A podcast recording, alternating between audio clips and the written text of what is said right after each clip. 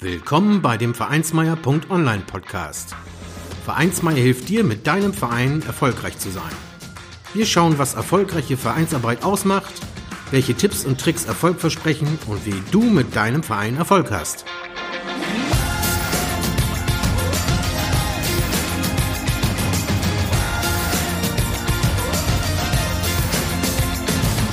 Und hier kommt dein Gastgeber, Carsten Schaschanski.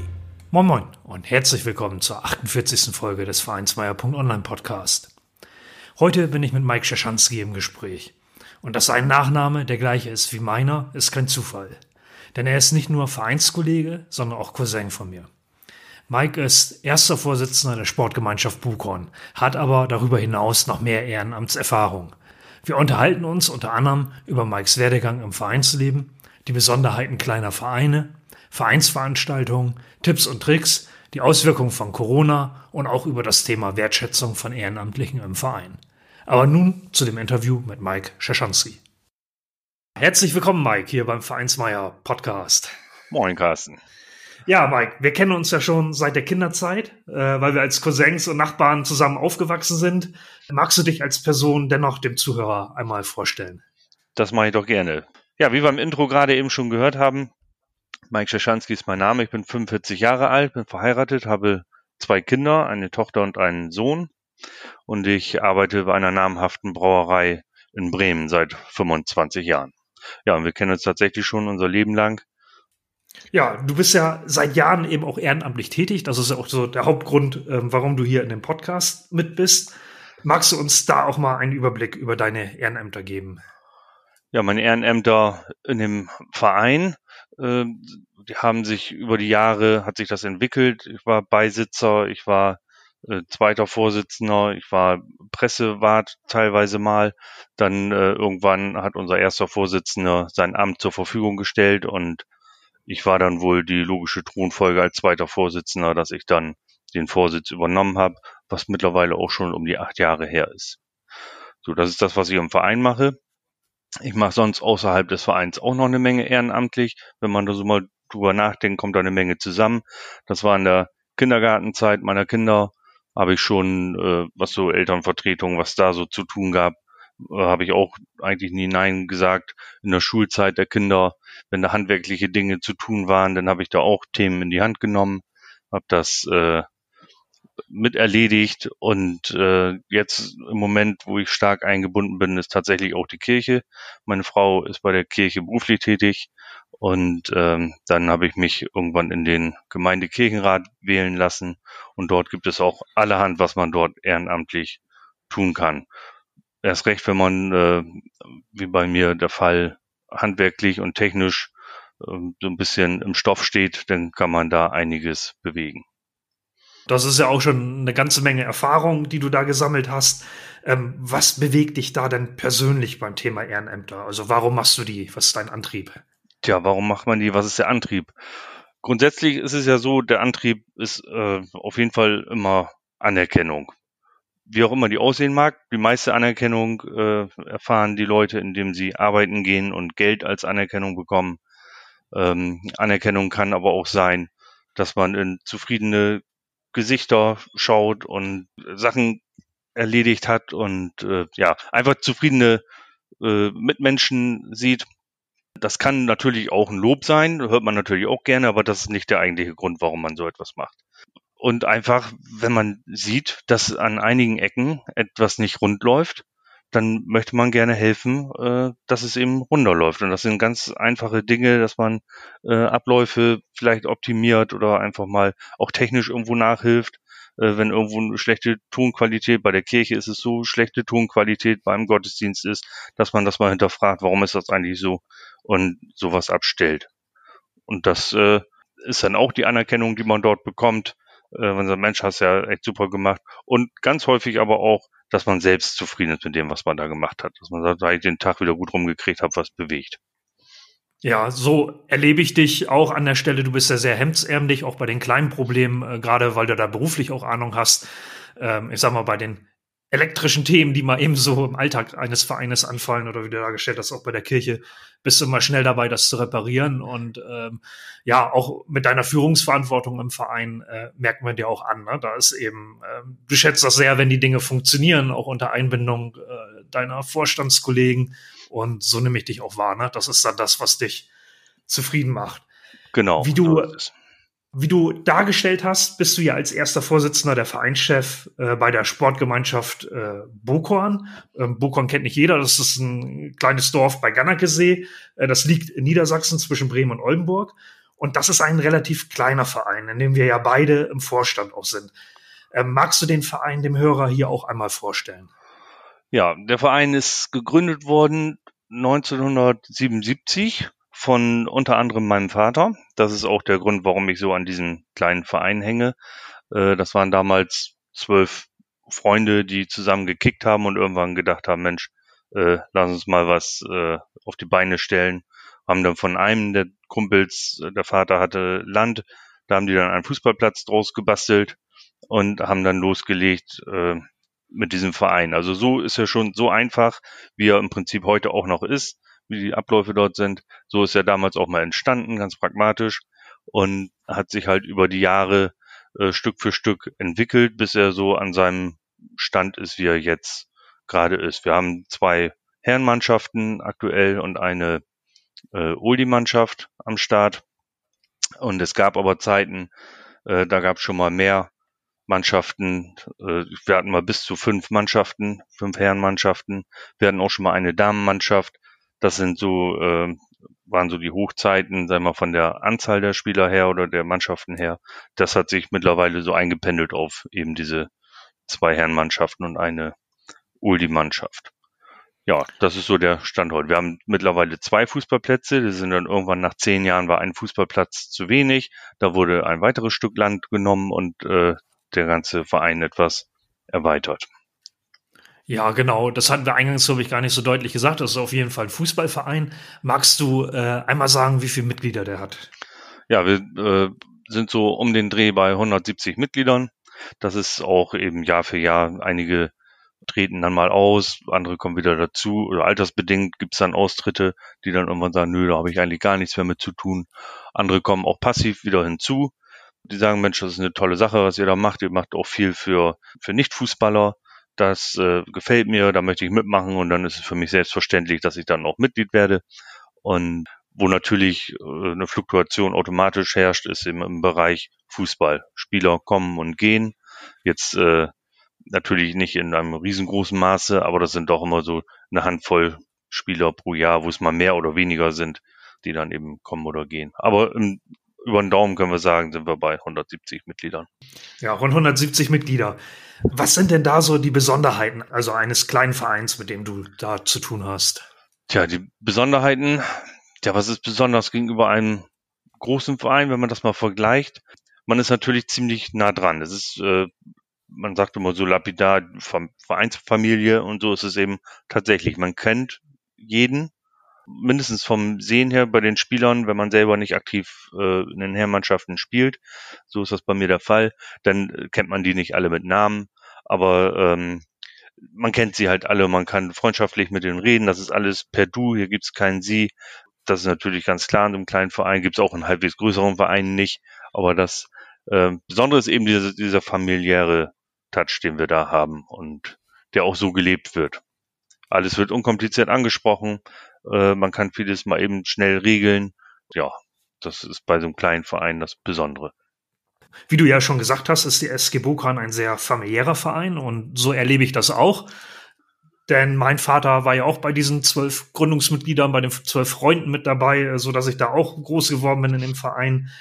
Ja, ein sehr familiärer Verein. Was macht das aus und welche Vor- oder Nachteile bringt das gegebenenfalls mit sich? Ja, die Vorteile bei einem familiären Verein. Ja, man ist, man weiß immer, wie der andere tickt. Ne? Das ist, also man lernt sich über die Jahre kennen.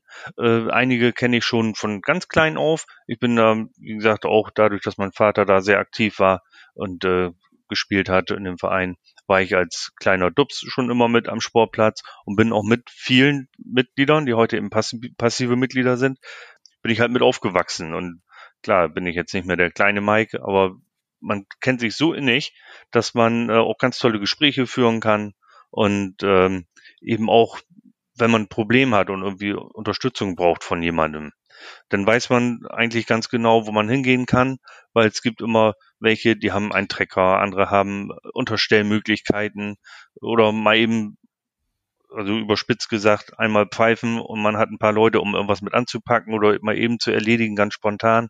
Das ist so einem kleinen Verein sehr gut möglich. Das ist dann der familiäre Charakter, genau. Das macht's aus. Es gibt in dem Verein ja sehr viele Veranstaltungen, auch für passive Mitglieder, die für ein reges Vereinsleben sorgen. Ähm, vielleicht ist da ja auch die ein oder andere gute Idee für andere Vereine mit dabei. Ähm, daher einmal die Frage, kannst du einmal darstellen, welche Veranstaltungen der Verein für die Mitglieder alle durchführt?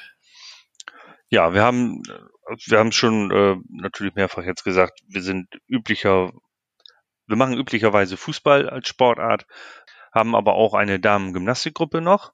Die ist auch relativ einfach ähm, zu erstellen, so eine Gruppe. Wir brauchten nur eine Hallenzeit, die haben wir bei der Kommune erfragt und konnten dann einmal die Woche für eine Stunde in eine kleine Turnhalle. Ähm, so hat man eine Gruppe von Leuten, die eben nicht Fußball spielen wollen, aber die können dort eben Bewegung machen. Ob das nur eine Damengymnastikgruppe ist oder auch eine Herrengymnastik oder eine Ballsportgruppe, das äh, ist dabei gar nicht so wichtig. Aber man hat ähm, die Möglichkeit eben da, sich eine, einen Mitgliederstamm auch aufzubauen, ähm, der dann mit zu dieser Vereinsfamilie gehört. An Fußballveranstaltungen haben wir jährlich ein großes Sommerfußballturnier und natürlich den Spielbetrieb.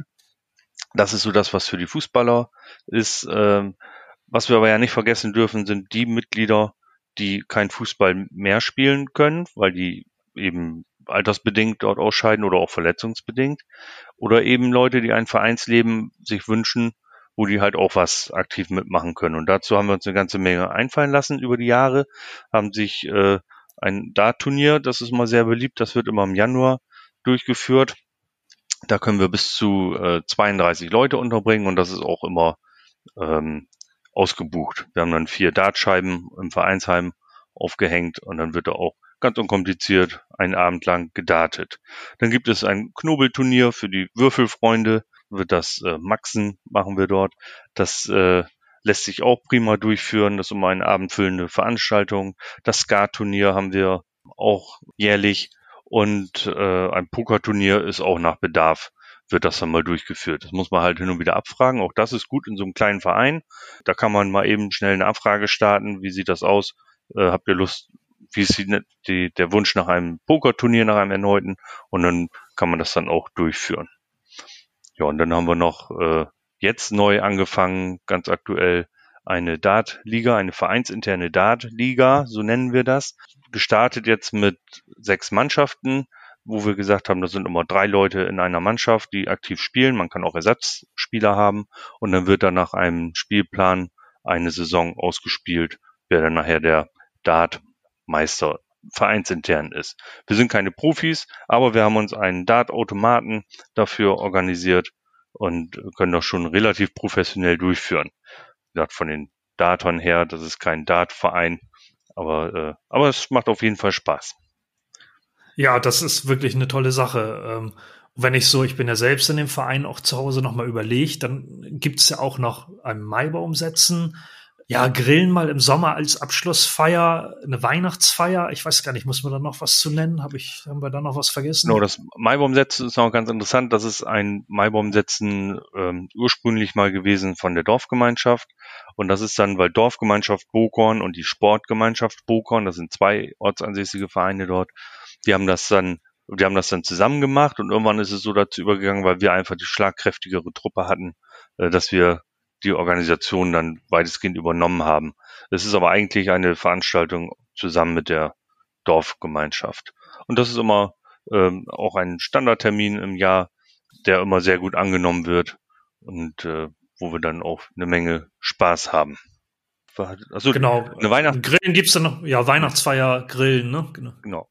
Außerdem führen wir äh, Weihnachtsfeiern durch für den ganzen Verein.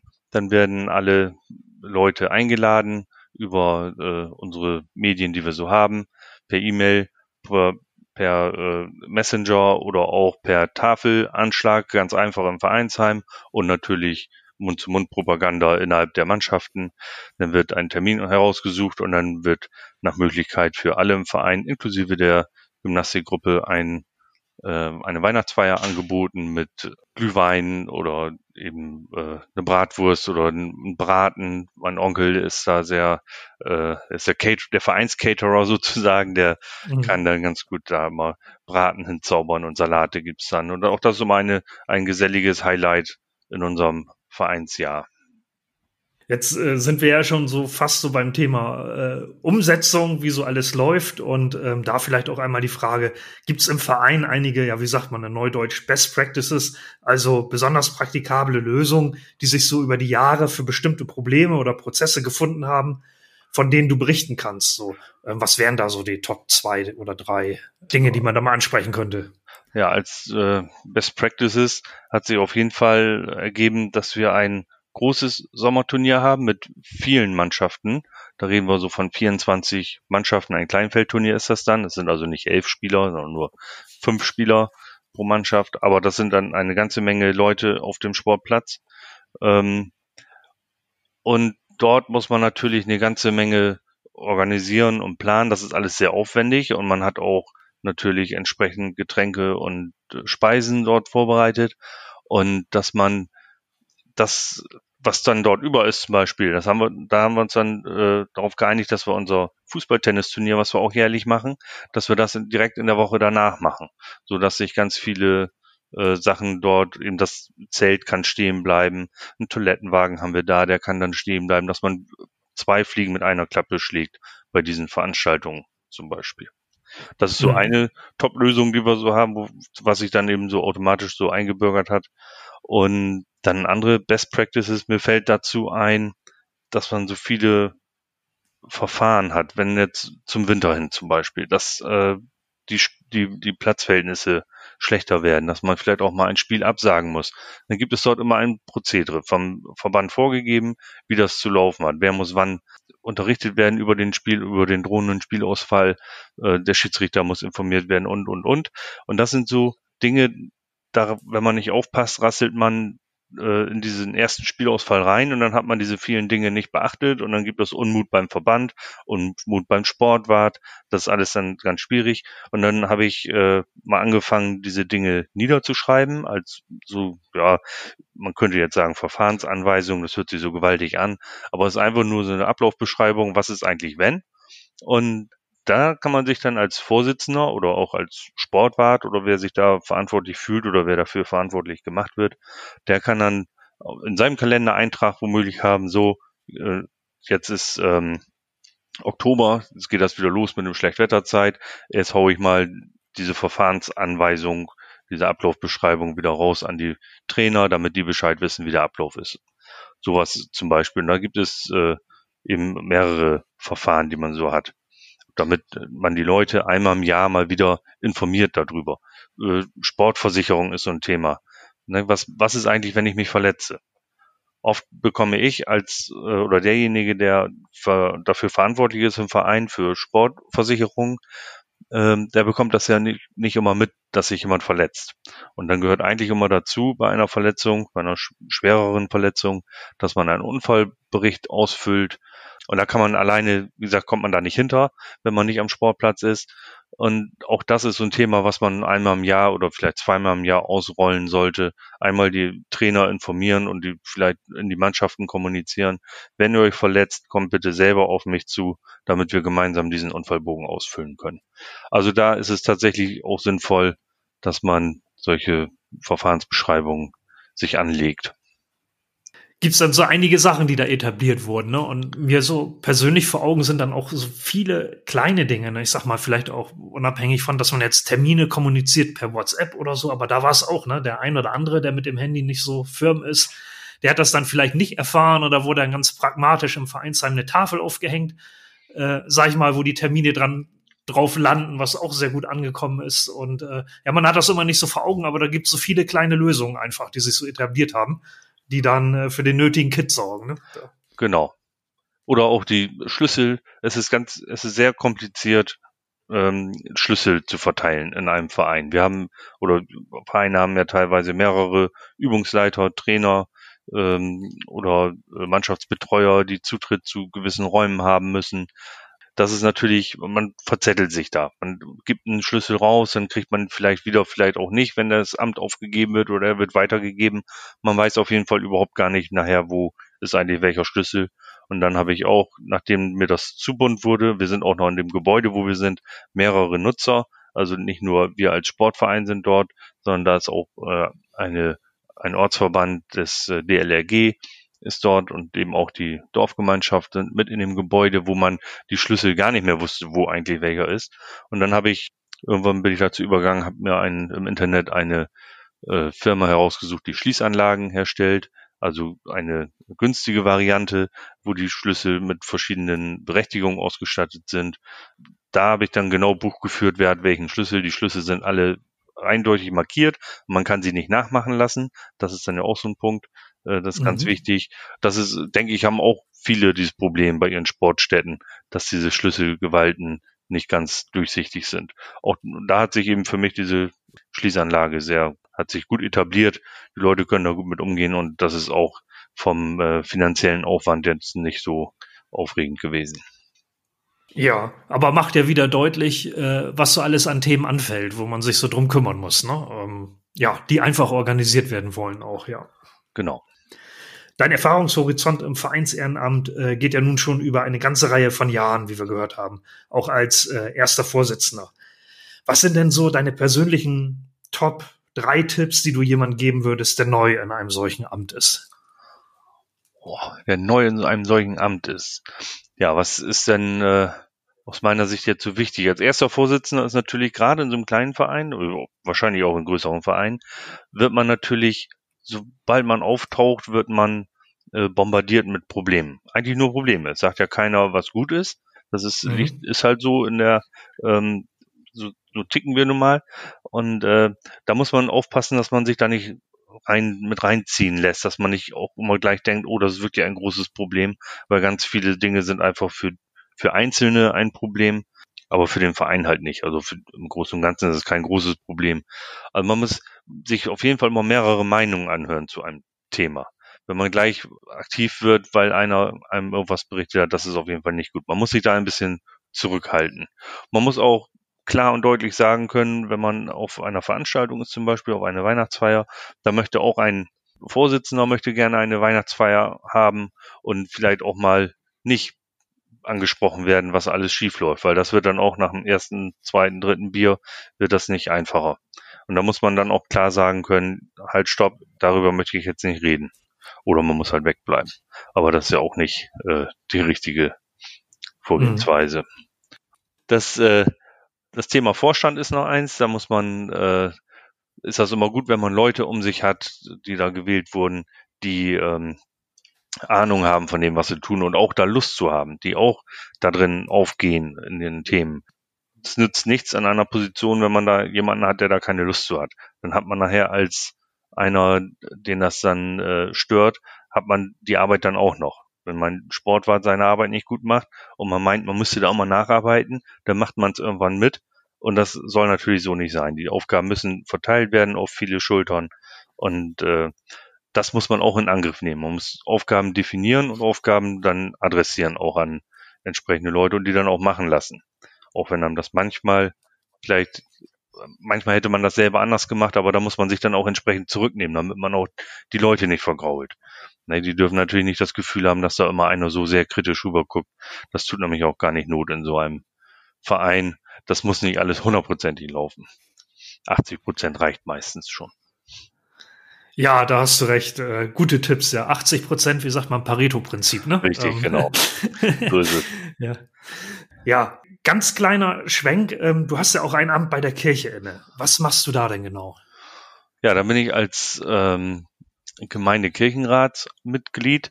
Bei der Kirche ist es ja so, dass ähm, ich sag mal, der Geschäftsführer in der Kirchengemeinde nicht machen kann, was er möchte, sondern dass das immer mitgetragen wird oder entschieden wird vom Gemeindekirchenrat. Und da sind wir in unserer Kirchengemeinde ähm, 22 gewählte Kirchenälteste nennt sich das dann. Und da bin ich einer von. Ich bin nun nicht der Älteste, aber das nennt sich nun mal so. Mhm. Ähm, und dort entscheidet man halt über Anschaffungen, über Vorgehensweisen, über Veranstaltungen, wird was stattfinden oder nicht oder in welchem Rahmen macht man das. Man hilft ein bisschen bei der Durchführung von Gottesdiensten als Begrüßungsdienst sozusagen.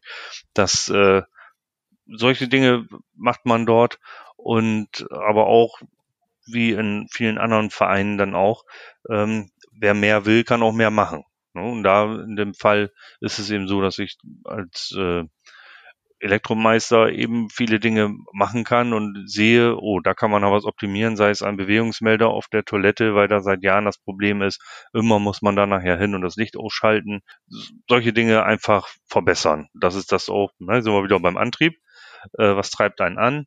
Ich sehe etwas, was eben nicht so schön ist, was ich gerne anders hätte und freue mich nachher, wenn ich das erledigt habe und äh, dann auch den entsprechenden Zuspruch der Leute noch habe, Mensch, das ist jetzt wirklich besser geworden, hast du gut gemacht.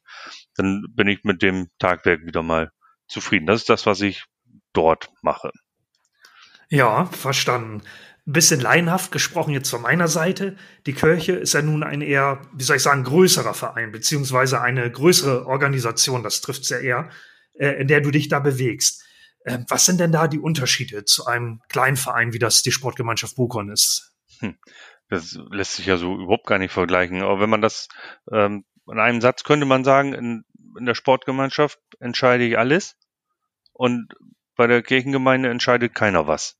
Also das ist so, so ein Unterschied, dass ähm, ich bei mir natürlich im Verein, wenn ich da eine Idee habe, kann man das ganz schnell umsetzen, indem man sich noch zwei, drei Leute sucht, die einem dabei helfen oder ähm, mit sagen, ist das eine war das eine gute Idee oder lassen wir das lieber sein? Und dann kann man auch schon anfangen umzusetzen und auch Geld auszugeben unter Umständen. Da braucht man nur ganz wenige Leute im Vorstand für, um sich da zu, ähm, um, um da das Thema anzugehen. Und bei solchen äh, Gemeinschaften wie bei der Kirche oder Konzerne ist genau das Gleiche.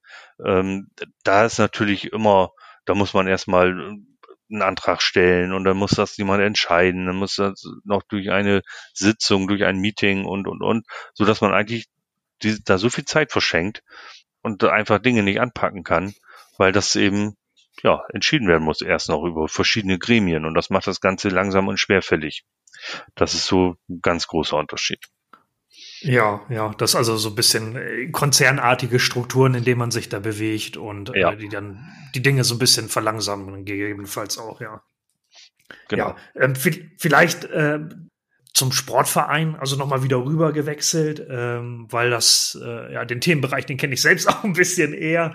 Ähm, vielleicht aus aktuellem Anlass da auch einmal die Frage an dich nach der Corona-Problematik in deinem Sportverein. Also wir sind jetzt ja im April 2020. Corona ist das große Thema. Ähm, wie schwer ist das? Was bewegt dich da und den Verein besonders? Ja, wir sind nun ein wirklich kleiner Verein und äh, nicht nur klein in der Mitgliederzahl, sondern auch in unserem Finanzbereich, wo wir uns so aufheben, äh, aufhalten. Wir haben keine Immobilien, die wir abbezahlen müssen. Wir haben eine kleine Sportplatzpacht, die wir bezahlen. Wir haben eine Energiepauschale, die wir bezahlen pro Monat für unser Flutlicht, für unser äh, Vereinsheim. Das ist eigentlich das, was wir an Ausgaben haben. Und die Ausgaben natürlich, äh, die abhängig sind von, von dem Sportbetrieb. Duschen, also Heizung für Heißwasser äh, oder eben Beleuchtung und Heizung für die Räume, für die Umkleideräume. Flutlicht ist natürlich auch jetzt, äh, wird nicht benötigt, wenn nicht gespielt wird. Von daher sind wir da eigentlich gut aufgestellt. Wir hatten äh, kürzlich eine ähm, Telefonkonferenz mit den Vereinsvertretern der, ich sag mal, ungefähr 40 Vereinen aus dem Fußballkreis. Und da ging es darum, um das Vorhaben vom Niedersächsischen Fußballverband, was macht man mit der Saison? Wird sie unterbrochen äh, und im September fortgeführt? So war der Plan jetzt. Äh, und dann wurde, das wurde vorgestellt, wie man sich das eben vorstellt als Verband. Und dann hatten die Vereine nachher nach und nach äh, Rede, ihren Redebeitrag zu leisten. Was halten die denn davon? Und da konnte man eben ganz deutlich raushören, dass einige Vereine eben die haben da ganz große Probleme, weil der, die haben Angestellte im Verein. Da sind ähm, Mitarbeiter, also Trainer sind dann als Minijobs oder ähnliches. Da sind die Verträge laufen sowas wie zu Saisonende oder sowas. Und wenn so eine Saison jetzt aufgesplittet wird, dann müssen, dann äh, tauchen da Personalkosten auf. Ähm, das also arbeitsrechtlich auch alles nicht so einfach ist. Da kann man nicht einfach sagen, ja, dann äh, kündigen wir halt irgendwie so. Ähm, das ist, da habe ich gemerkt, dass andere Vereine da ganz andere Probleme haben. Und wir als unser kleiner Verein äh, und wo wir noch nicht mal eine Jugendabteilung haben, weil da gibt es auch noch Probleme durch so ein Strecken der Saison mit den Altersgruppen, A-Jugend, B-Jugend, C-Jugend, ne, die, die wandern ja eigentlich in eine andere Jugend so im Sommer und das wird alles ja. aufgeschoben und das hat Einflüsse und Wechselperioden. Das ist für andere Vereine sehr viel wichtiger. Wir reden hier vom Niedersächsischen Fußballverband, ich meine bis zur Oberliga. Und da sind natürlich tauchen ganz andere Probleme auf. Und da muss ich echt sagen, da können wir uns erstmal, sage ich mal, erstmal nicht beschweren, dass wir große Probleme haben. Es taucht natürlich auch auf, dass äh, Mannschaften sagen oder Trainer berichten aus ihren Mannschaften, ähm, es wird schon gefragt, ja, jetzt kriegt man ja gar nicht sein, gar keine Leistung für seinen Vereinsbeitrag und wie das denn damit aussieht. Und da konnten wir bisher einfach nur, zu Anfang haben wir das einmal durchkommuniziert, äh, man möge bitte da ein bisschen abwarten. Wir werden dann entsprechend, wie sich das dann gehört, man wird eine Lösung finden und man wird dann auf die Mitglieder zukommen und da eine Lösung finden.